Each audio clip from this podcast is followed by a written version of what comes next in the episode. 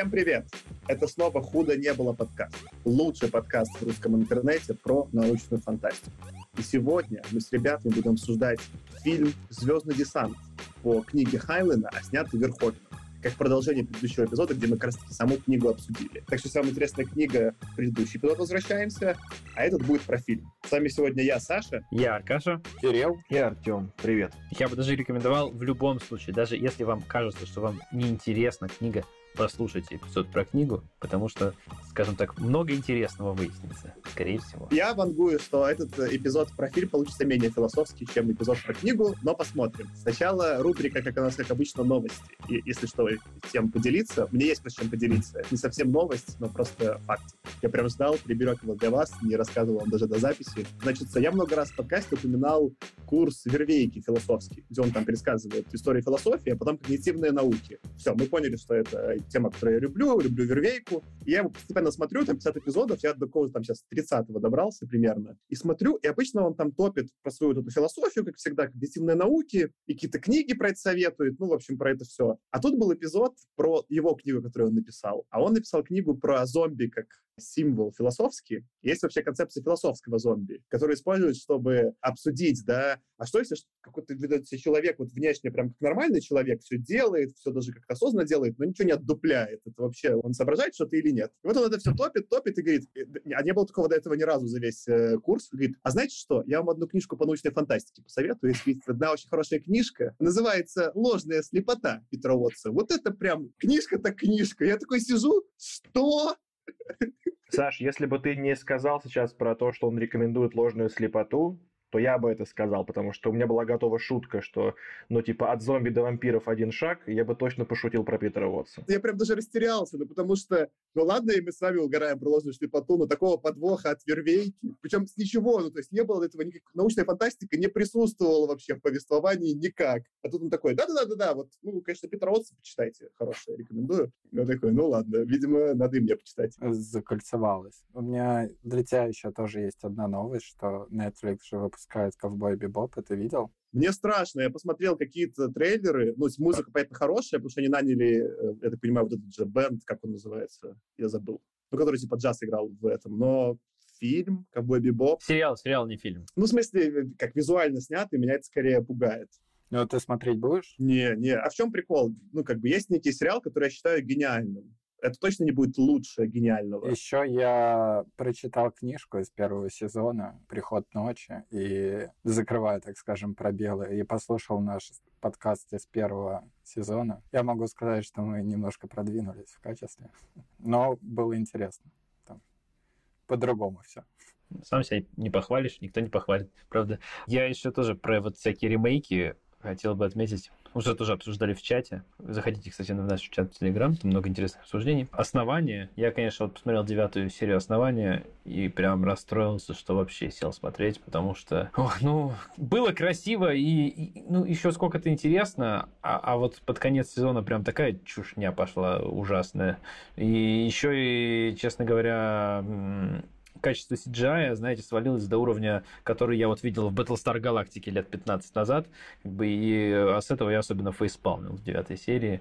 В общем, не могу рекомендовать никому, разве что вам очень хочется красивых картинок и вот так вот фоном поставить, как бы, да, чтобы как обои красивые были. Вот как обои красивые сериал «Основание» сойдет. Азимов уже ключевая была идея про то, что, в принципе, есть глобальный вот закон психоистории, который, по сути, на самом деле экономический, да, во многом.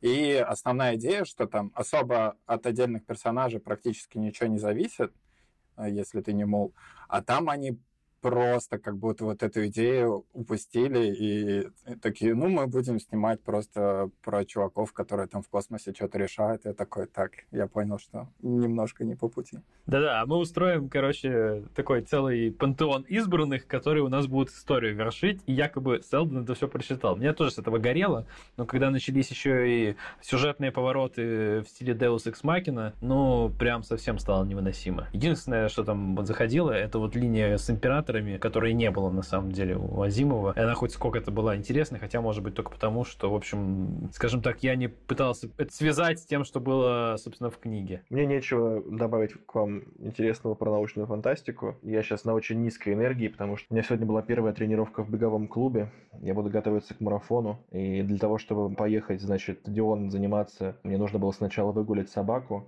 И поэтому я проснулся в пол шестого, и у меня очень длинный день, наполненный бегом, транспортом, значит, в большой-большой Москве, работой. У меня все, за сегодняшний день только одна радость. Последняя встреча должна была быть в 6, но в последний момент, вечер, очевидно, но в последний момент ее отменили, и я смог пораньше поехать домой. Это как с последнего урока отпустили, такой, знаешь. Ага. Я пораньше пошел. Я думал, ты скажешь, у меня есть одна радость, это с вами поговорить в подкасте, но, похоже, нет. А ты когда ехал сегодня с утра в метро, вот этот э, сонный там по делам и вообще, у тебя на экранах метро появлялось «Хотите знать больше»? Я сделал умнее, я поехал на каршеринге.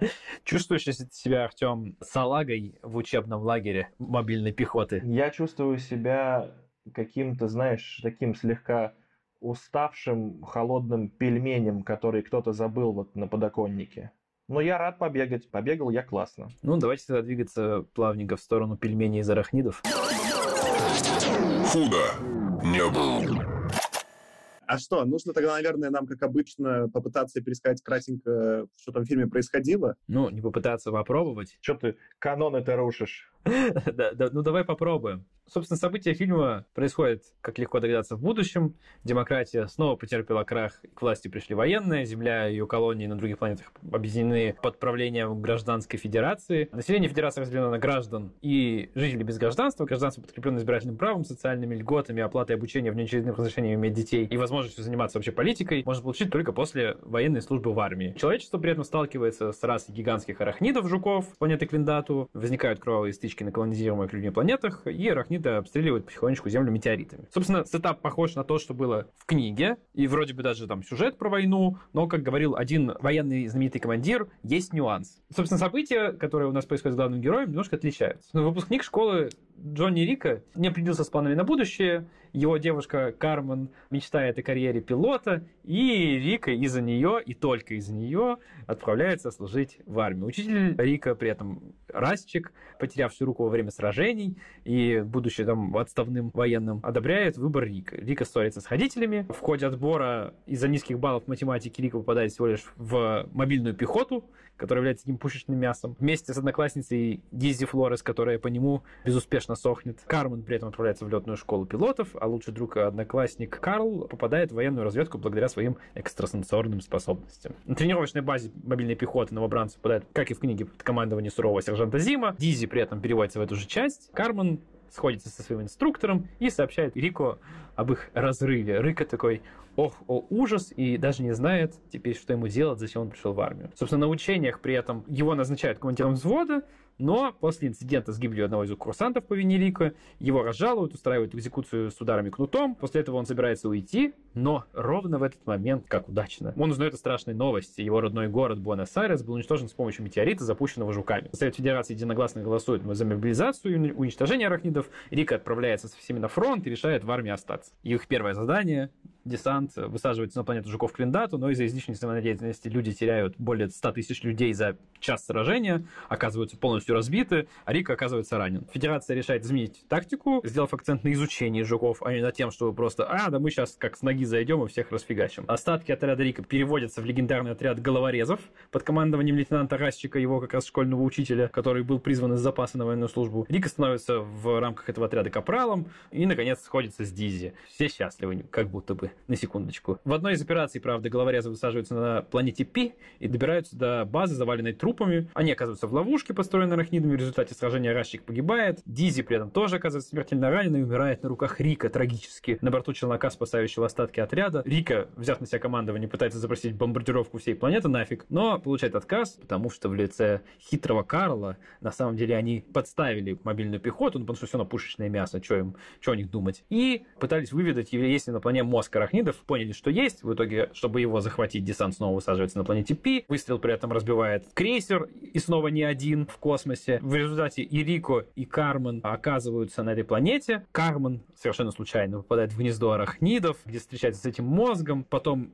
ее героически спасает Рико, но мозг убегает, но после того, как они выходят на поверхность, оказывается, что вернувшийся в чине рядового сержант Зим поймал таки этого паука мозга, захватил его, ну и, собственно, сражение таким образом оказывается выиграно. Финальный выпуск новостей в конце фильма показывает нам ученых Федерации, проводящих эксперименты над пауком мозгом, и наших главных героев, ведущих сражения героически. И звучит заключительный лозунг «Они сражаются, и они победят. Хочется маленькое уточнение. В русском переводе в книге он все-таки был разжак, а не, а не, а не расщик. Ну, может быть, в фильме, я смотрел английскую версию, он вроде тоже разжак в английской версии в кино. Ну, наверное, да, ты прав. Я, честно говоря, смотрел фильм с русским переводом, его звали Расчиком, но с русскими переводами такое дело, что как только не переводят. Поэтому, может быть, ты прав. Действительно, в книге был разжак, или, наверное, даже как-то правильно так сказать. Русский перевод только я зажал просто 99 рублей на кинопоиске. Там был русский. И мне, кстати, в целом перевод понравился, раз уж будет о чем обсуждать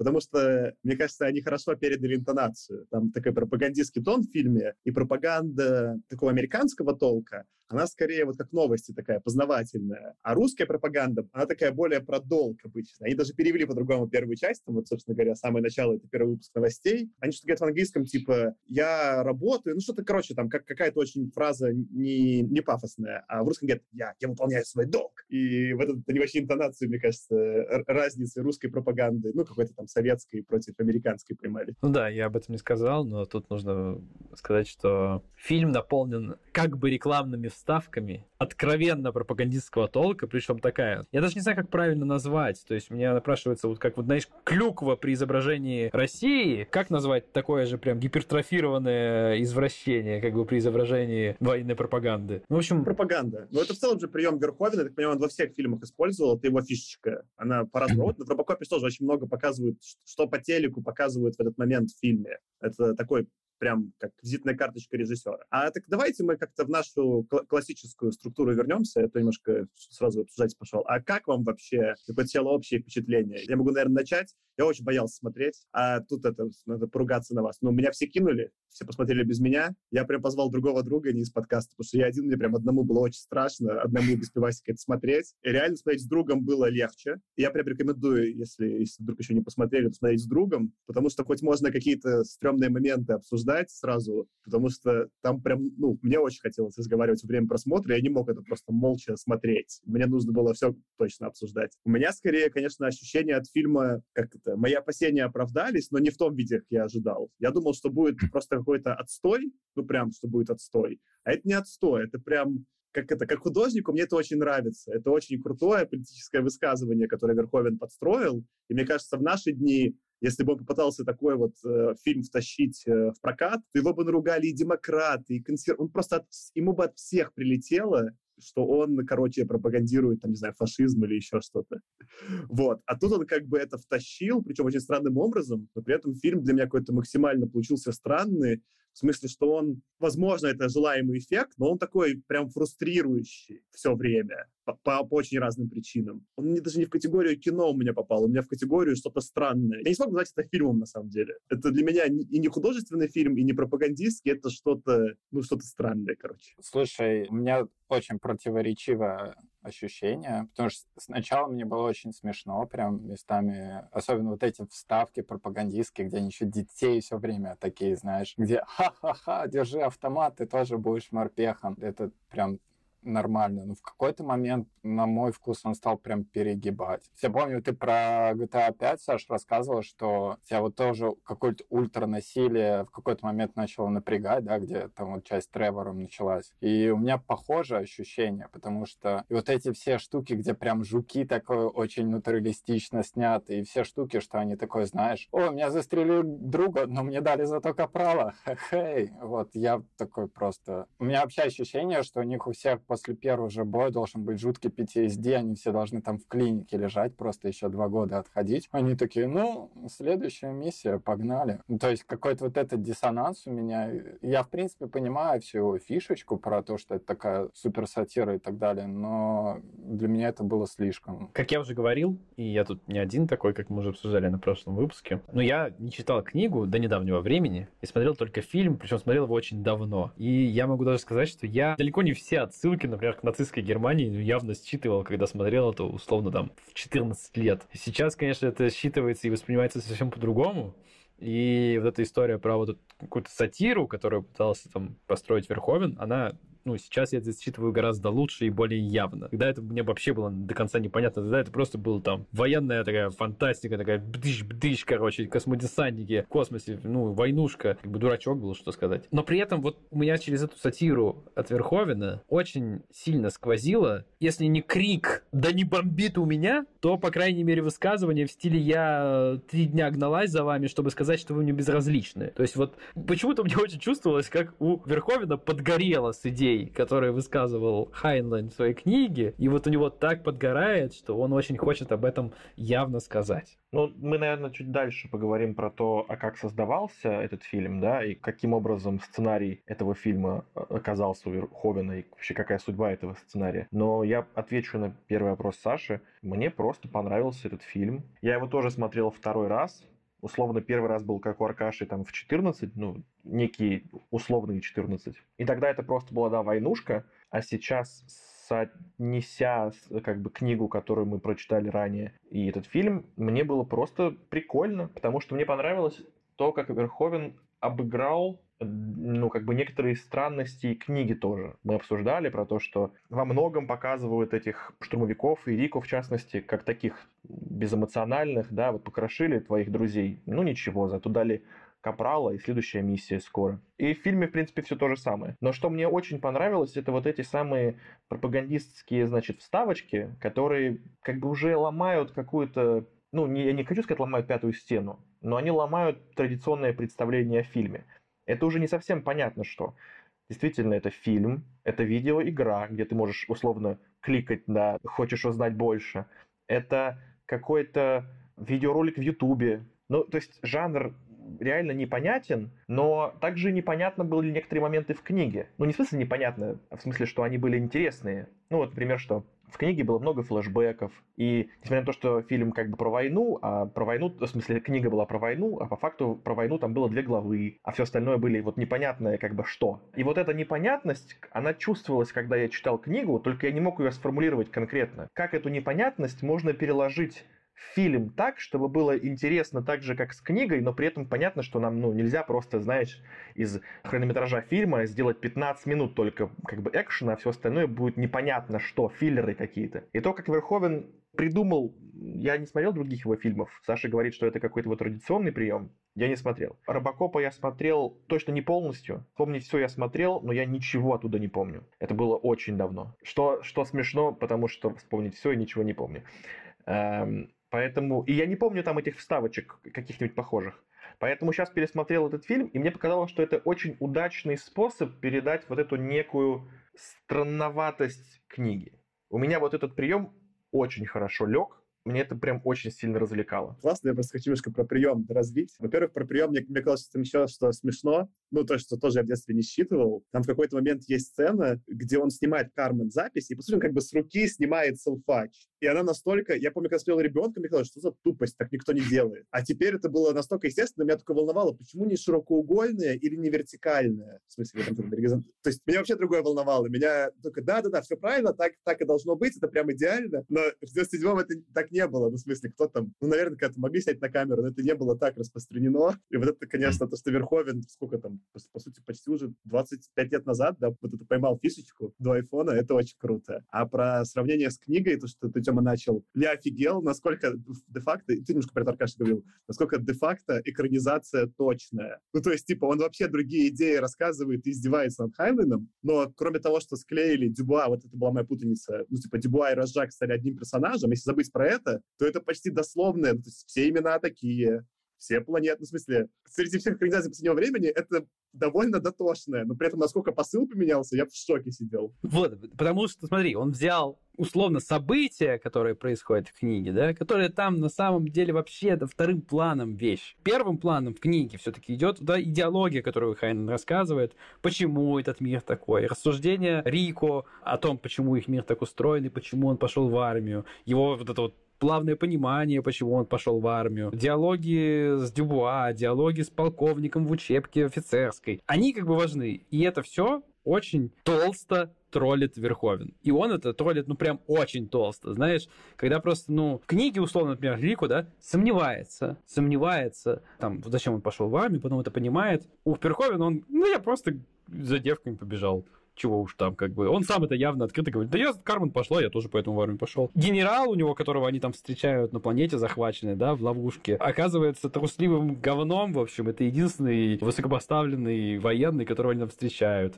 Ну, короче, меня вот немножко покоробило, что Верховен троллит слишком толсто. Можно было тоньше, и был бы эффект сильнее, на мой взгляд. А здесь у меня имеется вопрос, собственно говоря, именно про эту часть. Это для меня главный такой, типа, философский вопрос про фильм, чтобы понять, он гениальный или нет. Просто ты вот говоришь, что он троллит толсто, я не уверен, что я могу с этим согласиться. И ты вот немножко тоже, Аркаша, рассказывал про свой опыт, он похожий. Я когда смотрел это ребенком, и я думаю, кстати, я смотрел раньше, чем в 14, потому что я помнил кучу сцен, кроме того, что там есть абсолютно голая сцена в душе. Если смотрел в 14, я бы эту сцену запомнил. А, видимо, я смотрел, не знаю, в 10 или в 9, и эта сцена как-то прошла мимо. Я не удивлюсь, кстати, если это, ну, у нас на российском ТВ показывали цензурированную версию без этой сцены, например. Легко. Блин, блин, а, кстати, может быть.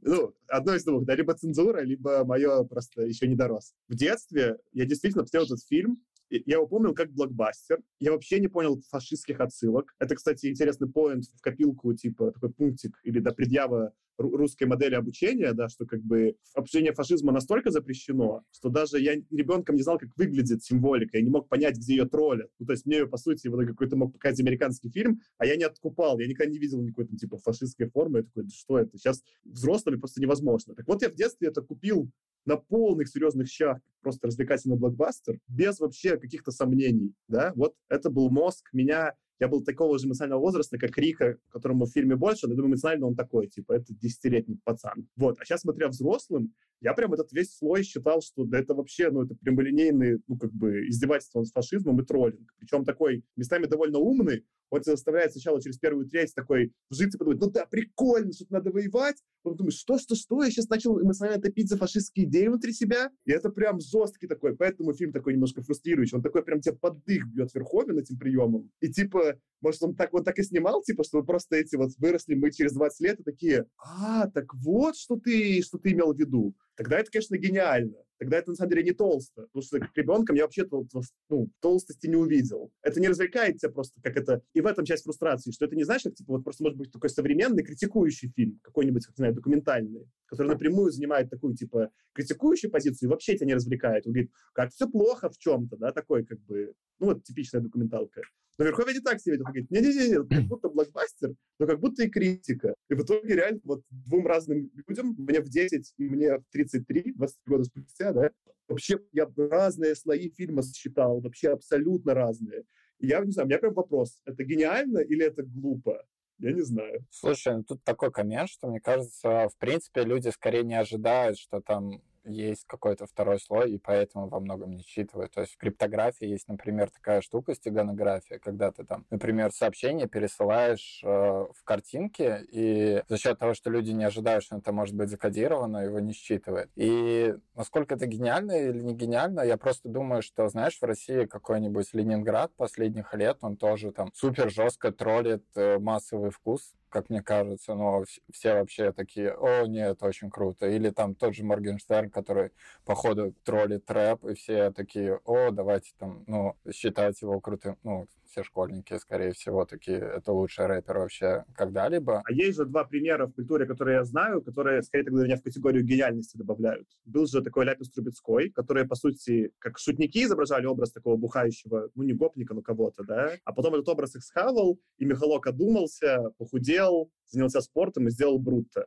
да, Прям вот был же такой переход. И в этом смысле последующая фильмография Верховина явно высказывает его позицию, что он заявляет, что это не просто да, шутовской образ, ну как бы, он говорит, что это был шутовской образ, а не я реально в него вжился. Просто Ленинград еще мы не знаем, что будет Ленинград делать спустя какое-то время, как это получится. И второе интересное наблюдение, что мне кажется, Верховен, причем если и тролли, то скорее какие-то американские штуки, чем Хайнлайна, потому что известно же, что он даже не прочитал книжку, что он такой, я начал читать первые несколько глав, а потом мне просто сценарист пересказал, что там дальше было, потому что что-то мне скучно было. А второй интересный, Аркаш сказал, что типа вот у него бомбит, и крутой факт из э, биографии, собственно, Верховина, что он, когда еще учился на режиссера, он снял пропагандистский фильм для морпехов из Нидерландов. Причем я даже нашел его и посмотрел фильм 65-го, по-моему, года. Я могу сказать, что в этом 20-минутном фильме битвы были более впечатляющие даже, чем в «Звездном десанте». И я бы в такую морскую пехоту пошел, типа, чтобы вы понимали. Они там, просто не были похожи на американский футбол. понимаешь, там людей поднимают на веревке в вертолет, и они там просто бегут по взрывающемуся полю и сжигают из огнемета какой-то дзот чужой. И, в общем, там прям такой очень впечатляющий. И, кстати, они гораздо более умно действуют, чем в «Звездном десанте». Но и в этом смысле у него, видишь, долгие отношения. Я еще подумал, что он просто в свое время это снимал просто потому, что ему пришлось, и тут он немножко сделал одушину про то, что он на самом деле не за то, чтобы топить за милитаризм. Ну, вот тут ты отметил, конечно, что умнее. Ну, сложно не действовать умнее, чем военные земной федерации в фильме Звездный десант. Все-таки, ну они, ну, какие-то невероятно тупые там все. Ну, и, и это тоже, вот я, это, я про этот толстый троллинг типа, говорю, как бы, да, когда Верховен изображает, что они, ну, реально какие-то идиоты, да, у них вот эти вот огромные их какие-то крейсеры или эсминцы, как там, не, не помню, как называется, они огромные космические корабли, их висит там несколько десятков на орбите, и они все висят на расстоянии таком друг от друга, что если один взорвется, то расфигачит с собой еще несколько штук рядом висящих. Ну, действительно, космос тесный, по-другому не полетаешь, никаких вариантов других нет. Или там высаживаться нужно с пулеметами, то есть у них были экзоскелеты, они были прям боевые машины полноценные, да, в книге. Здесь это просто чуваки, ну, какой-то броник надели, взяли стрелялку, которая пулями стреляет, просто ее перезаряжать как будто не надо. И все, и высадили их, ну, против жуков, ну и ладно. Ну, прям, их такое откровенное пушечное мясо используют, прям не скрывая, что не пушечное мясо. Да помрете и фиг с ним. Никакой тактики, ничего нет. Ну, это просто нелепо. В книге как-то это не так воспринималось, не знаю, может быть, это как раз пафосные речи Хайнлайна и рассуждения это все скрывали, но в фильме это как будто вот нарочито тупо они себя ведут. Это я все равно это ребенком не считал, а теперь мне кажется, что как будто, ну, ход отчасти был такой. Сделать так, чтобы ты на серьезных щах, как ребенок, начал болеть за Дарта Вейдера и мажущих штурмовиков. Но они же реально, ну, как бы, как будто хорошие — это штурмовики в этом фильме. И ты такой, да-да-да, да, а потом такой, что, я болею за штурмовиков? Даже за их тупость? За что? Но при этом интересно, я, к сожалению, сейчас вот не могу прям точные факты назвать, но когда я готовился к прошлому эпизоду, я читал, что сценарий-то попал к Верховену после того, как он сам написал собственный сценарий на схожую тему. И в какой-то момент, когда он узнал о том, что есть вот такой сценарий, он решил, что, блин, ну, как бы они слишком похожи. Надо делать вот этот, потому что этот, по крайней мере, у этого есть, э, ну, как бы известное имя Хайнлайна. И мне интересно, в оригинальном сценарии Верховена, как бы, штурмяки такие же тупые? Или он просто, ну, как бы решил это высказывание уже ну, то есть, что было в его сценарии? Мне интересно, короче говоря, какая была бы история у него, если он решил, что его тема так уж сильно схожа с Хайнлайном, что, типа, это ну, не- недостаточно оригинальный сюжет, чтобы снять свой. Мне интересно, как было у него. Но никто из нас, я так понимаю, не читал оригинальный сценарий. Ну и судя по тому, ты говоришь, что мысль та же, скорее всего, он тоже ну, думал про то, чтобы снять какую-то такую сатиру, которая стебет. Просто сценарист, как сценарист, видимо, написал более интересную версию. Ну, оригинальный сценарий фильма назывался «Охота на жуков на аванпосте номер 9». Вот, я уж не знаю, мне кажется, она слишком похожа, ну, даже по названию, чтобы не быть вдохновленной книгой Хайнлайна, вот. Но, честно говоря, я не знаю вот этой истории. Я не уверен, что вообще этот сценарий публичен. Скорее всего, нет. Он наверняка там в столе где-нибудь лежит, э, если он вообще не уничтожен еще. Да, там же все-таки проблемы с авторскими правами, вот этим всем, поэтому не факт, что это просто кто-то выкладывал. Вот, я думаю, что никто никогда не узнает, насколько там были тупые вояки и насколько там было основано на звездном десанте Хайнлайна. Худо не было. раз просто вы начали про тупых вояк, давайте, наверное, такая рубрика «Самый кринжовый момент». Понимаю, что выбрать будет сложно, но я точно знаю, какой у меня. Он как бы это и сцена, и момент, когда я просто осознал кое-что еще. Ну, сцена — это когда у Хайнлана все там уходили в отпуск, как-то прилично вели себя военные, максимум могли с кем-то подраться. Ну, не в отпуск, как-то вот, типа, как это... Увольнение, в смысле, ты имеешь в виду? Увольнение, да-да-да. А тут они, когда выиграли битву, им принес э, Дюбуа, ну, или Разжак в данном случае, развлечение, как э, школьникам, американским футболистам, что там, бухло, женщин. Э, ну, это прям, ну, это как-то было, что там, там был алкоголь, пиво, мяч футбольный. Но это, кстати, очень реалистично, на самом деле. Типа, э, вот если там, ну, я там, не знаю, смотрел какие-то, не репортажи, конечно, но какие-то съемки на, условно, там, BBC или там чего-то там, значит, про солдат в Ираке, то у них там, в принципе, вот ну, какие-то похожие темы, там, Кока-Колу им привозят, не кидают мячик. Ну, это, по крайней мере, то, что показывали по телеку, когда я был в Штатах. То есть я смотрел репортаж внутри Штатов. Насколько это распространенная всегда история, не знаю. Но вот, в общем, то, что солдат, которые находятся в зоне боевых действий, пытаются как-то отвлечь и развлечь привычными им вещами, типа мячиком для американского футбола, кока-колой и там гитарой, наверное, да, изгиб гитары желтой, как мы помним. Это, в принципе, правда. Я скорее представил бы себе в реальности это больше как какая-то барбекю у, у взрослых, а не прям вот это... Они даже стаканчики просто эти красные с вечеринки подростков э, перекрасили в серебряные и пили на скорость пива и искали, кто с кем переспит сегодня. Ну, и, и тренер такой, да-да-да, перед игрой нужно действительно 20 минут потрахаться. Ну, что это, что это за... Ну, в смысле, это прям было слишком. А кринж в этот момент я понял, что они назывались как-то там толстошей Разжака. Roughnecks. 2-0, как счет в сраном американском футболе. И я такой, господи, вот это кринж, конечно, вот тут я прям поплыл. У меня, честно говоря, не знаю, вся первая треть фильма, или, может, четверть, да, когда вот они вот до учебки и первая часть учебки, все там было довольно кринжово. Но, во всяком случае, до учебки это же вот такие 90-е просто, да. Ну и в плане вот того, как все выглядит, и в плане вообще коммуникации между персонажами. Это, не знаю, я немножко фейспалмил прям, сидел. И я... У меня была мысль, как хорошо, что 90-е закончились. И вот это даже не те 90-е, которые у нас здесь, на постсоветском пространстве были, да, а, а вот даже, даже вот те 90-е, которые у них были там, в культурном смысле Америки, как хорошо, что те 90-е тоже закончились.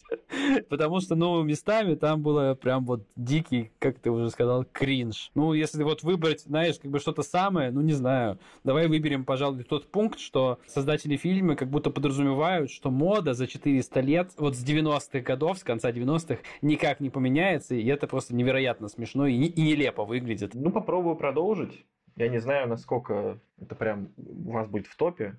Но я, я, честно говоря, на вскидку прям супер кринжовый момент не могу вспомнить ни один, но вот что-то близкое к кринжу у меня было только когда момент, из-за которого Рико наказали плетями, когда, значит, вот у них типа учение с боевым оружием, и у там одного солдата шлем, значит, залезал на глаза, и они решили, что можно шлем просто снять, не спрятавшись ни зачем, а просто встать, значит, посреди, по сути, учений, значит, с боевым оружием, просто снять шлем и начать его там как-то пытаться подтянуть. Почему-то мне показалось, что это как-то очень странно, если ты солдат, у тебя боевое оружие, ну хорошо, шлем можно подтянуть, но ты как-то спрячься, может, сначала где-нибудь. Но это же все-таки важно, наверное. Не знаю, почему это этот самый момент, который мне показался ну, странным. А так я воспринимал все типа, а, веселимся, давайте, наки- накидывайте. Слушай, ну про шлемы бронежилеты, что меня больше всего убивало, что они вообще не нужны были, потому что от багов они вообще не помогали, но они, как мы потом выяснили, даже от пуль нифига не помогали, то есть они на самом деле на себе просто таскали что-то сверху, чтобы, ну, не холодно было, и в виде бронежилета. У меня кринжовый и момент самый это разговор с родителями, но я потом вспомнил, что Хайнлайн это меня тоже удивило, потому что это, знаешь, такое, как в богатых семьях разговаривают про армию. Такой, типа, ты ни за что не пойдешь. Такой, нет, я пойду. И это так, знаешь, нелепо выглядит, потому что мне кажется, что вот это именно то, как представляют люди из армии, как разговаривают в богатых семьях про что-нибудь похожее. То есть это был прям что? Из этой же серии и в продолжении того, что я уже говорил, про то, какие они там все тупые. Абсолютная не- недисциплинированность. Вот Верховен же изображает армию в фильме как просто свору каких-то агрессивных быдланов. У Хайнена все-таки там, ну, дисциплина какая-то есть. А у Верховена это просто вот банда дураков каких-то, которых, ну, научились стрелять и бегать строем. Ну, и, и, и уже хорошо, как бы. Больше их все не научишь. И он же специально, там есть вот сцены, которые, кроме как для этого, ни зачем не нужны. Вот он показывает, как они подрались, как они там бухают и бьют татухи. Ну, короче, с этого я не знаю.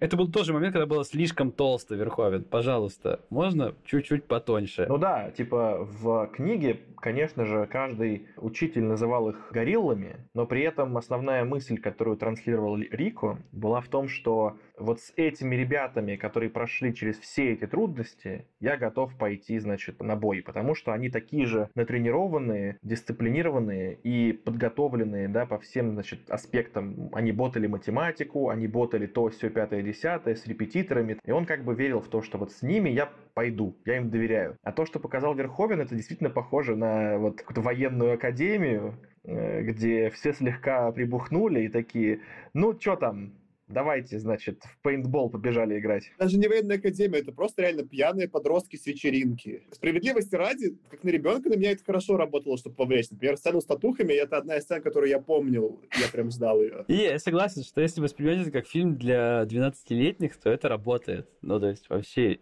отлично.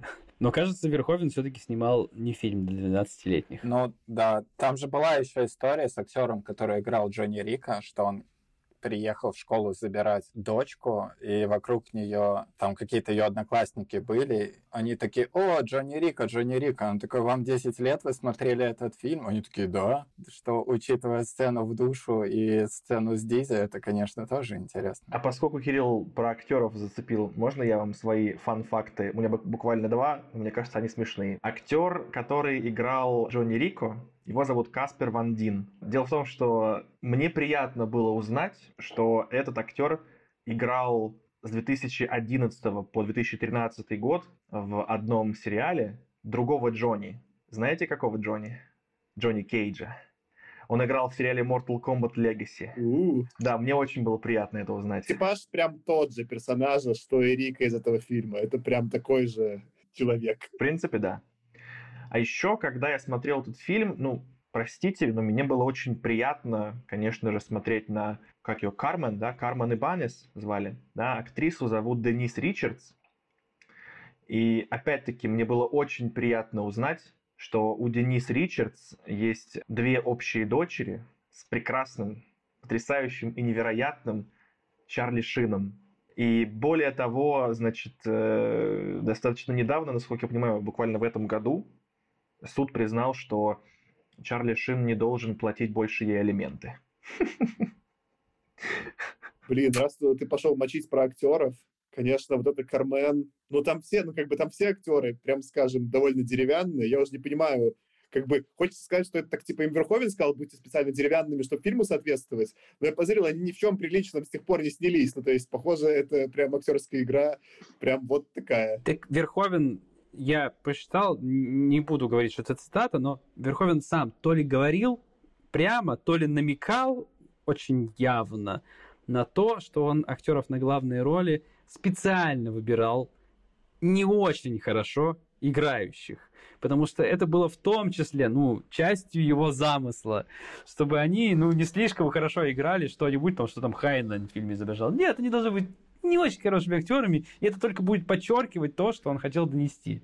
Не, ну про актеров я был такой, Нил Патрик Хэрис играл в Звездном десанте, такой, ничего себе. Вот. Я заспойлерил себе это, но вообще это, конечно, ну, это из этих моментов, да, когда вот, почему прикольно старые фильмы пересматривать, ты смотришь, и это прям реально молодой Барни. Ну, в смысле, э, ничего в ужимках и в отыгрыше от Барни не отличается. Просто в этом фильме это крепарство, это не смешно, это прям жуткое крепарство, это прям страшно. Да-да, я прям ждал, когда он скажет, что эта высадка на планету Пи будет легендарной. Или это Сьютап дальше. Подожди, ты скажи по канону. Эта высадка на планету Пи будет Ле... Подожди, подожди, гендарной. Ну, там была Леген, Подожди, подожди, Дарный, ну, если говорить про канонический перевод Кураж Бомбея, по-моему, но я Ну могу да. ошибаться. Ну, я смотрел в оригинале, я уже не помню, как там было. И еще же был чувак из э, «Во все тяжкие», который Хэнка играл, который брат. Да, он как будто... Я что-то у меня такое было ощущение, что он единственный снимается в нормальном фильме среди всех их. Я понимаю, что я с ним провел столько времени уже во все чашки, что он такой, о, почему это хорошо играет? Это не в сатире снимается, это просто нормальный актер. Ну, поскольку это вот Хэнк Шрейдер, да, его звали. Ну, в общем, ак- актер Дин Норрис, кажется, его зовут. Да. А, если я не ошибаюсь, да. Вот. И он единственный, на самом деле, из актеров, там, кто где-то после этого много где был в нормальных более-менее ролях. Ну, именно поэтому его было так мало в «Звездном десанте», мне кажется. Ну, кстати, Нила Патрика Хэрриса тоже было не то чтобы много, то есть он там буквально... Ну, я бы даже не сказал, что вот они оба были на основных ролях. Они скорее такие эпизодические, там, роли поддержки были. Основные роли это все-таки вот Рико, Дизи, Кармен и как его зовут? Эйс, ну, этот, который такой э, рыжий-блондинистый чувак. М, Может, да, Сын, типа кстати, друг- это, это друг сын Рико. Бьюси. Я смотрел, Э. когда этот блондин появился, такой, что такое лицо знакомое? Что он на Бьюси похож? Я пошел, зашел, открыл, это реально сын Гарри Бьюси. Ага. Просто когда-то у меня был такой этап в жизни, очень непродолжительный, но я снимался в одном сериале. Значит, он был, правда, корпоративный, типа, но была профессиональная команда, значит, режиссеры, там, звукари, светители. Все было прям как по-настоящему, как будто мы клип снимали, только это был прям сериал из пяти серий, по-моему. И там был один э, чувак, который играл... Мы все непрофессиональные актеры, вообще мы не актеры. Просто это, значит, вот, решили почему-то выпендриться и снять сериал за деньги компании. И главный герой, вот он был прям совсем деревянный. Из, из всех нас, непрофессионалов, он был самый деревянный. Но поскольку так вот уж все, всех утвердили, то режиссер ему так и сказал. Смотри, вот ты не пытайся играть, реально. Просто не пытайся играть. Будь в кадре таким, какой ты в жизни. Ничего не делай. Там в кадре это было заметно, что он как бы не пытается вообще играть. Но в фильме, типа, да, где есть бюджет, все дела, это выглядит намного страннее. То есть как будто бы им не сказали «будьте как в жизни», а как будто бы им сказали «будьте картонными», «будьте вот прям Представьте, что вы там сделаны, вот, как будто у вас суставы, значит, э, ржавые, как будто вы там вот в какой-то странной мыльной опере бразильской, только без эмоций, а просто без игры. И это очень, правда, нелепо выглядит, как будто бы просто они не ходили никогда в какую-то актерскую школу, а просто вот, ну, сделай что-нибудь. Представь, что ты, значит, там сейчас тебе сейчас страшно, или ты там влюблен, и все. Никаких не было э, режиссерских, так сказать, инструкций. Это прикольно. Там же трое из них, по-моему, я уже не помню, кто именно, э, но вроде Рика, как раз Диз, или как там ее, Дизи и Дизи. Кармен, они же снимались еще в Беверли Хиллз вместе в сериале. То есть это как бы еще это прямо из подросткового сериала взяли подростков и вставили фильм. То есть даже эту часть Верховен продумал. Мне из актеров больше всего фан-факт понравился. Ну, Дюбуа крутой, ну, Рожак, ну, Дюбуа. Ну, какая разница? Э, Рожак, Дюбуа крутой. И вот этот, ну, в целом такие, он, у него и «Вспомнить все» же классная тоже роль в другом фильме Верховена, где он там со Шварценеггером тусит. И он такой прям колоритный. Я подумал, что я в целом-то вот его помню как колоритного из этих двух фильмов. Я посмотрел его фильмографию, и чувак этот, по-моему, да, Рансайт, если не ошибаюсь, его фамилия, у него прям была, по-моему, цель в жизни сниматься в говне. Он просто брал, и каждый год нон-стоп снимался. Это какой-то, как я помню, 94-й. В 94-м 10 фильмов, у самого высокого оценка 5,5. Средняя, скорее всего, 4. И он просто каждый год снимался в 10 очень плохих фильмах. Вот это... Либо у него очень плохой агент, либо он э, очень невезучий. Может, он он думал, просто что... заработал денег, как бы, какая разница. Но меня как-то это дико порадовало. ну, Он, может, думал, что оценки, они кумулятивны. То есть пять фильмов по пять — это лучше, чем два фильма по девять. Что логично, ведь он же в итоге в имперских штурмовиках, ну, в имперских в смысле, а в этих старших, старших труперс, то есть по математике у него не очень. Еще про Верховина и актера я тут выяснил, что он на самом деле еще нашел э, Рутгера Хауэра, который не снимался здесь. Но это тот самый чувак, который играл репликанта в «Бегущем по лезвию». То есть они такие вместе заходили в Америку, и, по сути, во многом тот диалог, который был в конце «Бегущего по лезвию», который, как известно, был такой импровизацией, отчасти мы, в принципе, должны сказать за это Верховина. Спасибо. Спасибо Верховину. И еще важный момент, который тоже стоит так это упомянуть. Я когда смотрел фильм, ну, когда полетел метеорит, я такой, был ли у метеорита двигатель Черенкова или как он добрался из Клиндату? И я пошел на Reddit и внезапно нашел конспирологическую теорию, что люди, рассуждая похожим образом, такие метеорит запустили на самом деле сами люди, сама федерация, потому что им нужен был повод, чтобы вступить в войну с жуками. Что вы думаете по этому поводу? Что Верховен бы такое продал, в смысле, подходит. Но для этого нужно еще, чтобы военные были достаточно хитрыми, умели планировать. И это вообще не похоже на тех военных, которые в фильме. Да, я тоже э, хотел как раз отметить, что нужно для этого быть слишком компетентным. Ну, не получилось бы. Просто они бы, скорее всего, ну, промазали бы. Ну, вообще, это тоже вот я сейчас вспомнил про, про метеорит, вы сказали. Ну, с одной стороны, конечно, смешно, но если ты чуть-чуть задумаешь, то это очень тупо, что у них у космического корабля есть вот эта здоровенная какая-то, то ли анте, ан, не антенна даже, а просто торчащий какой-то кусок, который на кораблях, ну, морских, понятен, когда ты строишь какую-то надстройку на корабле. Просто у тебя есть определенные ограничения. Но зачем она была на космическом корабле, чтобы ее вот так вот снес метеорит? Ну, в общем, это было очень нелепо. Слушай, но на имперских же крейсерах из Звездных войн тоже такая штука есть. Ладно, согласен. Имперские крейсеры стали немножко глупее в этот момент для меня. Но это подразумевается, что у тебя коммуникация выносится туда, и вроде как, чтобы может, лучше ловила. Но на тысячелетнем соколе-то такого нет? Это тоже правда. Но смотри, фишка, что у меня был момент в биографии, когда я на физтехе был на кафедре радиотехники, и фишка в том, что есть специальный самолет, разведчик, который э, сканирует радиолокационно Землю очень далеко, используется как такой штаб для связи. И у него тоже сверху есть такая штука, ну, такая выступающая, именно потому что так эффективнее работает. В этом плане, мне кажется, это не так уж далеко от правды. Напомню, что я снимался в сериале. Я даже видел одну серию, она... Все видели, это очень круто. Это очень круто. Рекомендую. Худо не было. Если мы уже заговорили про корабли, сцены в космосе, просто огонь для 90 какого седьмой год это был, да? Прям очень впечатляюще лично для меня. И на самом деле по жукам, то, что они сиджайные же нарисовали, мне кажется, это просто отвал башки, качество и вот это все. Я еще посмотрел тоже про Верховина, что он когда маленький был, с отцом сходил 10 раз на «Войну миров», про который у нас был эпизод, сходите, послушайте. Про фильм, в котором CGI для своего времени тоже был очень достойный. Я, кстати, тоже удивился. Я прям ждал каких-то совсем уже устаревших спецэффектов. Но особенно учитывая то, что ты, ты же вот, Аркаш, твоя линия критики, что это какая-то совсем тупая сатира, да, толстая. Но дизайн жуков реально крутой, арахнидов. И дизайн крутой, и реализация. Да, там в дневных сценах это рассыпается немножко, но это в целом проблема CGI 97 -го года, что днем не, не просто при свете нужно лучше делать. Так, например, там и в какой-нибудь, вот в этом ремейке ужасном GTA днем все рассыпается, а ночью получше выглядит. Ночные сцены просто по-королевски сняты все. У меня к вам вопрос. Вот вы сейчас зацепили тему про то, что там, ну вот, крутой CGI для того времени.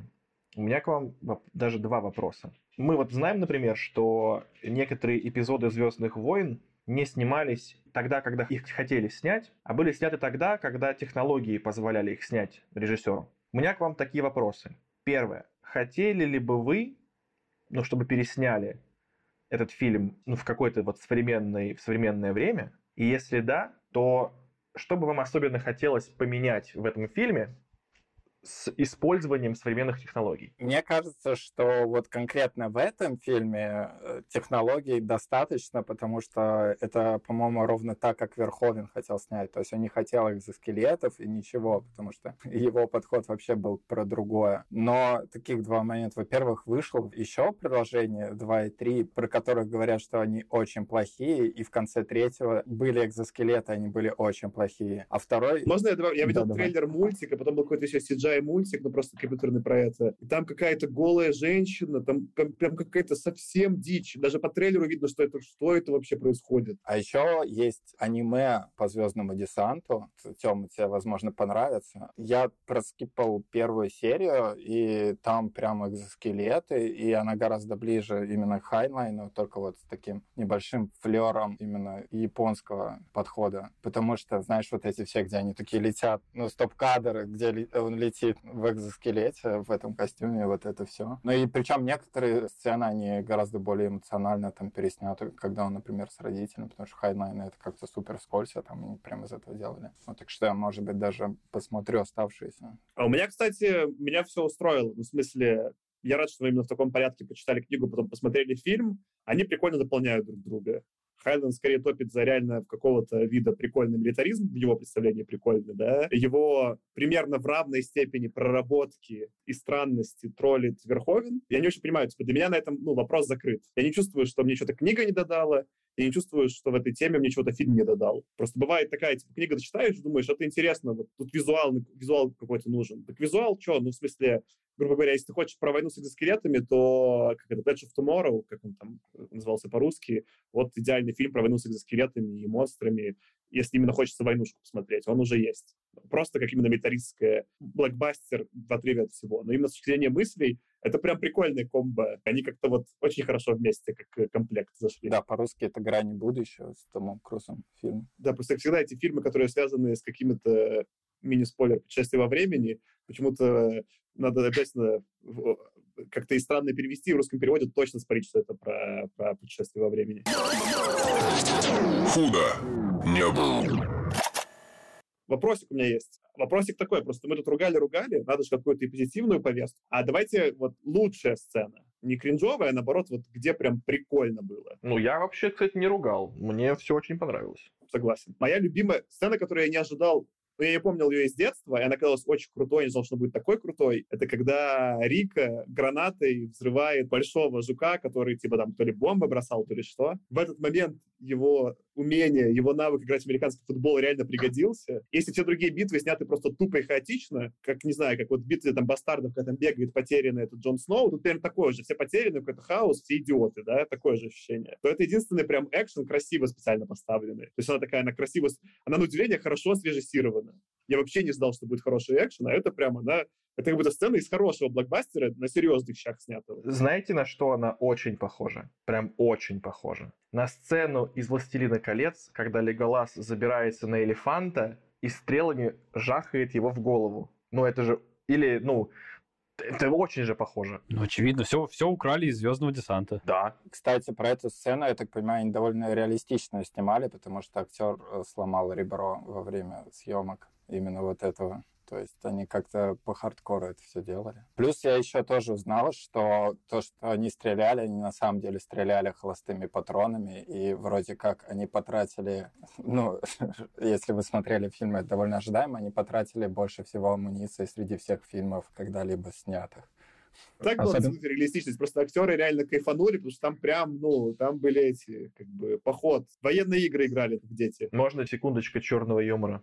Хорошо, что в этом фильме реквизитор был не из того фильма с Аликом Болуином, который вот сейчас обсуждают. Не из Раста? Да, не из Раста.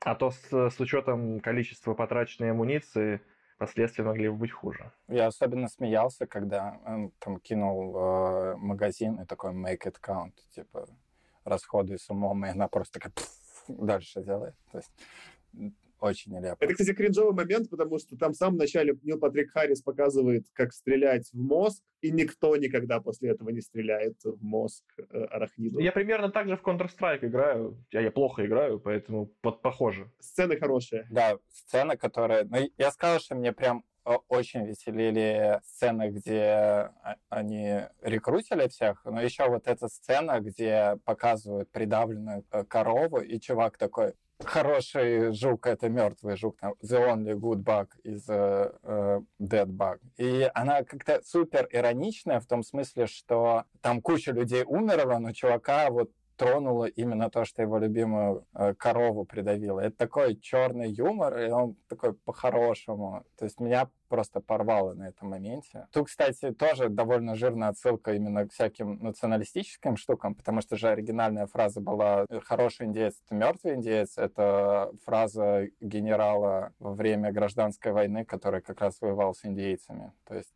такое отсылочка и черный юморок. Я смотрел разбор, они же там, операторы, так понимаю, они прям специально копировали фашистскую, нацистскую пропаганду. Прям копировали. То есть там из фильмов Рифеншталя, если там э, э, одно, когда у них это новости происходит, там даже заголовок прям как в нацистском фильме, прям дословно. Это понятно, что в целом пропагандистские отсылки, но они даже изучили первоисточник для того, чтобы его как бы троллить. Ну да, не триумф воли конкретно, ну сам Верховен говорил, что явно его там цитировал и визуально, и в плане конкретных даже там фраз и формулировок. Достаточно вот этого эмблемы только Земной Федерации, вот этого орла. Но уже с этого момента становится, конечно, смешно и понятно, к чему идет зацилочка. Но, опять-таки, повторюсь, которую я лет в 12-14, когда это смотрел, совершенно не считал. Какая у тебя, Аркаша, любимая сцена? Я бы не сказал, что у меня есть прямо любимая сцена. Я просто помнил, знаешь, какие-то эпизоды. Вот я могу перечислить, какие эпизоды у меня в памяти, почему-то вот того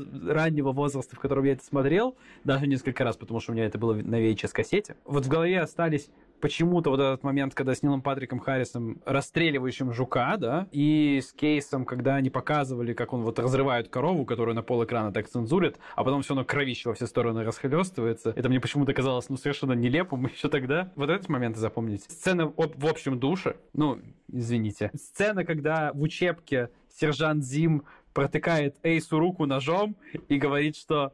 Ну, тот спрашивает, зачем, говорит, нам ножи метать, если у противника есть ядерная бомба. Он говорит, приложи руку к стене. Он прикладывает, тот ему кидает нож, протыкает ладонь и говорит, ну, если у противника будет пробита рука, он не сможет нажать кнопку. Я даже боюсь сейчас сказать, как я воспринимал эту сцену в 12 лет, но она мне вот очень сильно в голову запомнилась. Ты кричал «Медик!» Да-да-да-да-да, вот эти крики медик после этого мне тоже очень запомнились. Ну, сцена с, с этим жуком огромным, которого действительно гранатой взорвали, которую вы уже обсудили.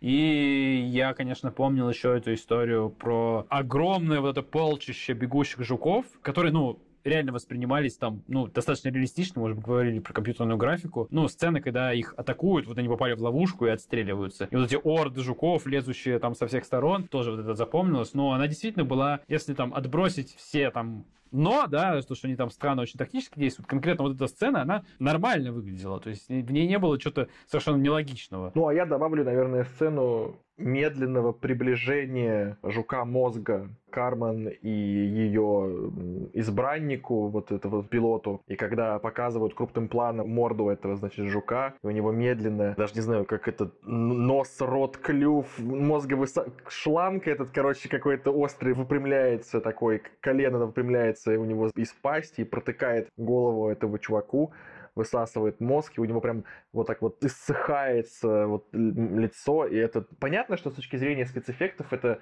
да нет, на самом деле не буду я там даже говорить. Мне понравилось. Это, это выглядело довольно неприятно, довольно мерзко. И как бы по драматургии это выглядело как ну, некий вот этот момент.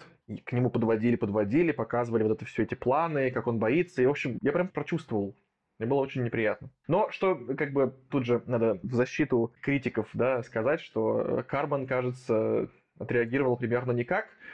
С другой стороны, я не знаю, как, как бы я отреагировал в такой ситуации, когда я сам за свою жизнь боюсь. Ну, то есть, не знаю. Ну, в общем, короче, эта сцена меня тоже впечатлила. Еще короткая последняя ремарка, что когда смотрел, точнее, все тоже началось с Counter-Strike, когда мы в школе играли. Там же, когда бросаешь гранату, чуваки кричат э, «Fire in the hole!» вот, И девушка моего одноклассника всегда при этом кричала «Огонь в дырке! Огонь в дырке!» Вот. И в этом фильме тоже был момент, когда они взрывают пещеру, и там действительно был «Fire in the hole!» Я такой «Так вот оно, что на самом деле значило». Готовы ли мы закругляться на огне в дырке? Да, уже точно пора. Блин, придется на этом моменте, да? Когда наш подкаст стал кринжовым. Но мы соответствуем, да, как бы первоисточнику, все хорошо. Так, у нас тогда рубрика «Финальные мысли, итоги». Кто готов начать? Ну, я коротко скажу, что все-таки понравилось мне меньше, чем книга. первую очередь, потому что, как мне кажется, в книге мне гораздо больше мыслей на подумать Хайнлайн дал. Это, безусловно, и в силу там хронометража, да, условного, это, это так. Но и, знаете, пообсуждать, пообсуждать гораздо интереснее было книгу, чем фильм. Потому что в фильме есть, конечно, эта история про вот сатиру Верховена, которая я тогда не считывал, а сейчас считываю, но по большому счету, ну, не так много тем на пообсуждать именно этого фильма. Все довольно достаточно на поверхности. У Хайнлайна это не совсем так. С книгой Хайнлайна где-то хотелось поспорить, а где-то хочется поспорить вот до сих пор, или, или может быть, подумать даже, а так ли он не прав, местами. А у Верховен все-таки на какие-то там глубокие размышления не наталкивает. Если там подводить итог, все равно, конечно, как развлекательное кино достаточно интересно и интересный представитель жанра. Ну и сатира в какой-то мере, конечно, Верховина удалась. Хотя по-прежнему настаиваю на том, что слишком толсто. Я до сих пор не понял, как жуки именно летают в космосе, и все еще хочу это узнать. А в целом, мне кажется, все-таки действительно немножко перетолстел. Я попробую, как я люблю делать, попробую быть последовательным и скажу вот что. Значит, как я себе воображаю, как это все происходило, какая была ситуация. Верховен писал свой сценарий, и, возможно, он тоже, значит, э, думал о том, как бы сделать какую-то сатиру на армию, на войны. А потом какой-нибудь его кореш принес ему книгу Хайнлайна и такой, бро, но это уже было. И Верховен такой, блин, вот ты сволочь, Хайнлайн, я же старался, я же писал, господи, я потратил на это два дня, а ты уже все написал. Ну знаешь, что я сделаю, Хайнлайн?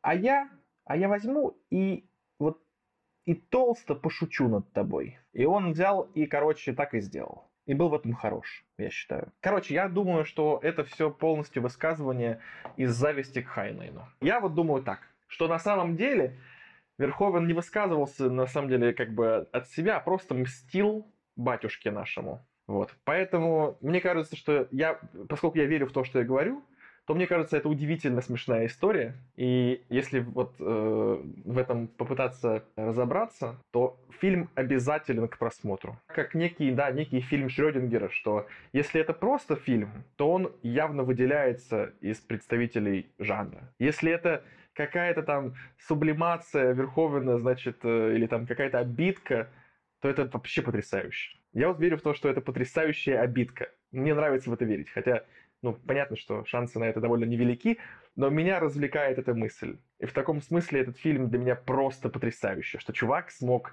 собрать бюджет и протолкнуть свою идею для того, чтобы сказать, вот ты сволочь, Хайнлайн, ты был первым. Я, наверное, попробую это развить и немножко с вашим попонировать стол от э, Аркадия и Кирилла. Ну, обидка, я не уверен, что там обидка не обидка, но я задумался про, вот ты, Тёма, сказал про время, да, как времена изменились. Ты хотя вот Аркаша и гнал немножко на 90-е, но то, что в целом, ну, это, наверное, вот в наши дни этот фильм стоил 200 миллионов долларов. Это прям, это что-то с бюджетом как «Форсаж». Но при этом это, а, стопроцентное авторское высказывание Верховина. Ну, нет сомнений, что это фильм Верховина. Этот фильм не какой-то незначимый в его биографии, да, в его фильмографии. Там есть вот этот опасно, отвратительно секс, сексуальность. Вот, не знаю, сцена, которую я описывал, в смысле, с поеданием мозга вот этим, да, мозгом жуком, это же вот как, что было в основном инстинкте, это какая-то, да, опасная, странно представленная сексуальность. Там есть этот прием с пропагандой и новостями, и в то же время форме такого немного блокбастера класса Б. То есть это прям фильм чисто Верховина. Нет никаких сомнений, что это его фильм. При этом он куда провокационнее любого современного блокбастера. Я могу сравнить с нашими днями. Сейчас, например, вышли «Вечные», Хлои Жао. Мне действительно понравился ее Nomadland, но даже по трейлеру и отзывам «Вечных» понятно, что это какой-то вообще, ну, проходной, опять еще один фильм Марвел, ни к чему. И даже когда они берут хороших режиссеров, типа Тайки Вайтити, и снимают Тора, который мне в целом нравится, получается все-таки корпоративная жвачка. И не было с тех, ну, вот, со времен и, видимо, уже не будет такого э, приема, где в студийной системе смог художник сделать какое-то авторское высказывание. И сам этот факт меня дико прикалывает, что такое вообще в целом, вот такая ситуация случилась. Это авторское высказывание, троллинг за 200 миллионов долларов. Больше, похоже, не предвидится такой ситуации. Что-то в этом есть э, завораживающее. Круто, Что, тогда это был э, «Худо не было» подкаст. Если хотите узнать больше, подписывайтесь на нас, слушайте, например, другие эпизоды. Вот тут у нас сейчас будет, если длинный четвертый сезон про 60-е, мы много классных обсудим книг из, и даже фильмов из этого времени. А в предыдущие сезоны есть и про 40-е, и про 50-е, и про комиксы. Что хотите, можете найти и узнать больше. С вами сегодня был я, Саша. Аркаша. Кирилл. И Артем. А если вы еще не поставили нам звездочки в ваших там Apple подкастах или где вы там нас слушаете, пожалуйста, поставьте.